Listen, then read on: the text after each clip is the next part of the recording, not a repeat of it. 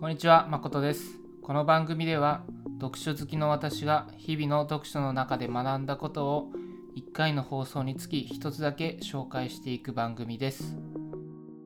今回紹介するのは、1兆ドルコーチという本のあらゆるマネージャーの最優先課題は部下の幸せと成功だということについてです。まずは本の紹介からしていきます。この1兆ドルコーチというのはビル・キャンベルという方の教えを紹介した本です。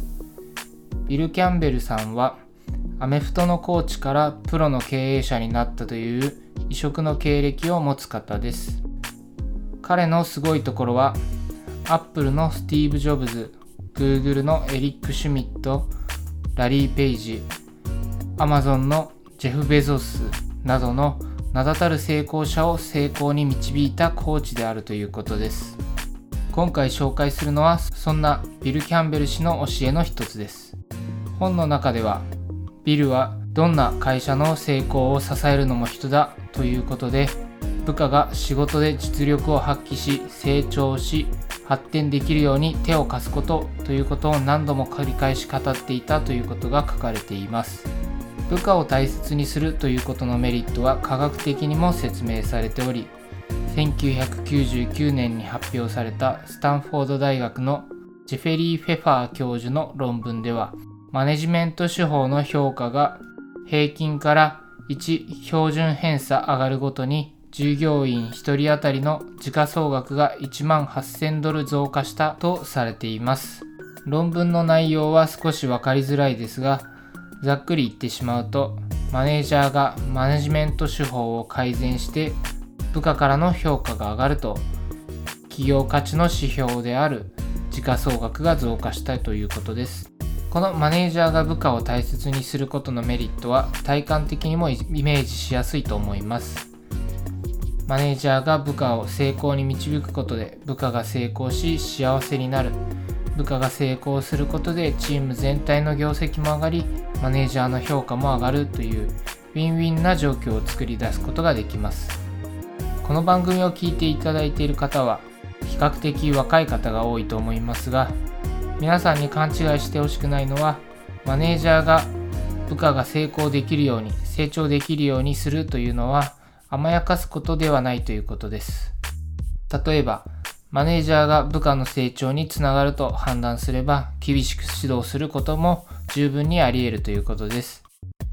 つまり若い方には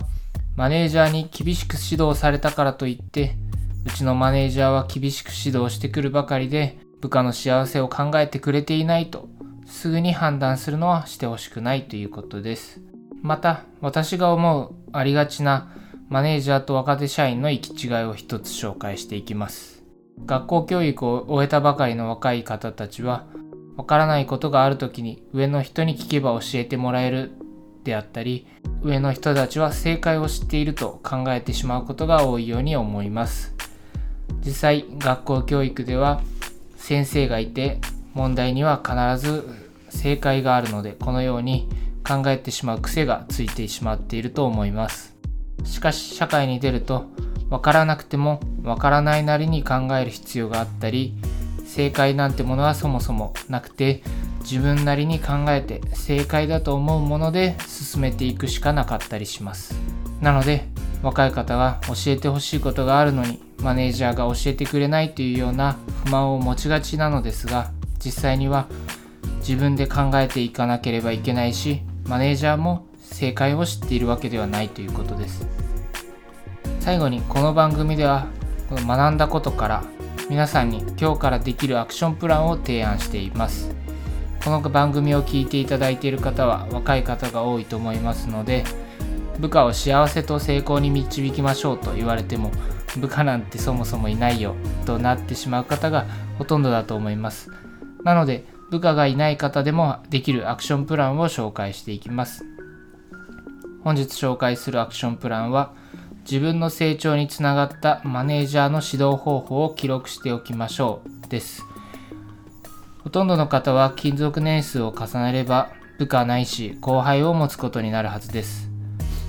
自分がマネージャーまたは先輩になった時にいきなり部下後輩の成長につながる指導をしろと言われても難しいはずです。そのために今のうちから部下後輩を成長させるにはどのような指導をすればいいのかということを考えておくということです。これは将来の部下後輩のことを思っての行動のようにも思えますが先ほど紹介したように部下を成功に導くのはチームを成功に導くことでもあり結果的に自分にメリットがあることなので将来の自分のためと考えるとモチベーションが上がるかもしれません。それでは今回の放送のまとめをします。今回の放送ではビル・キャンベルさんという名だたる成功者を成功に導いたコーチの教えの一つであるあらゆるマネージャーの最優先課題は部下の幸せと成功であるということを紹介しました。そしてそこから皆さんに提案するアクションプランは今のうちから自分の成長につながったマネージャーの指導方法を記録しておきましょうということでした。この番組が皆さんの学びとなれば幸いです。それでは本日も頑張っていきましょう。